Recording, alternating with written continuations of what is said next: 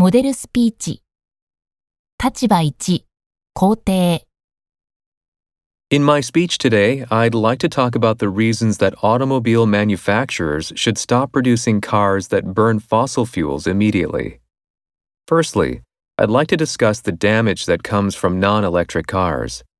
Not only do they make the air that we breathe dirty, but the carbon they emit is one of the main culprits behind global warming.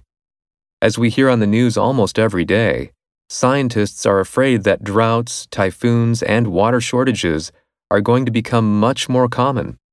Also, there's a huge danger that sea levels will rise due to melting of Arctic ice. It's urgent that we prevent this, so we need to stop making cars that run on gasoline. Although electric vehicles are more expensive than gasoline powered ones today, one of the major reasons is that they're not being mass produced.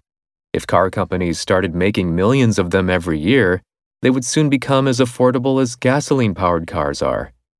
Lastly, switching to electric cars would help the automobile makers themselves. Right now, it's becoming clear that electric cars are the future.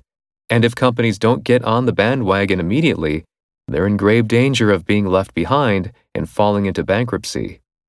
Switching over to electric vehicle production is likely to be a matter of survival. These are the reasons that I believe that no company should wait to switch over to electric vehicle production.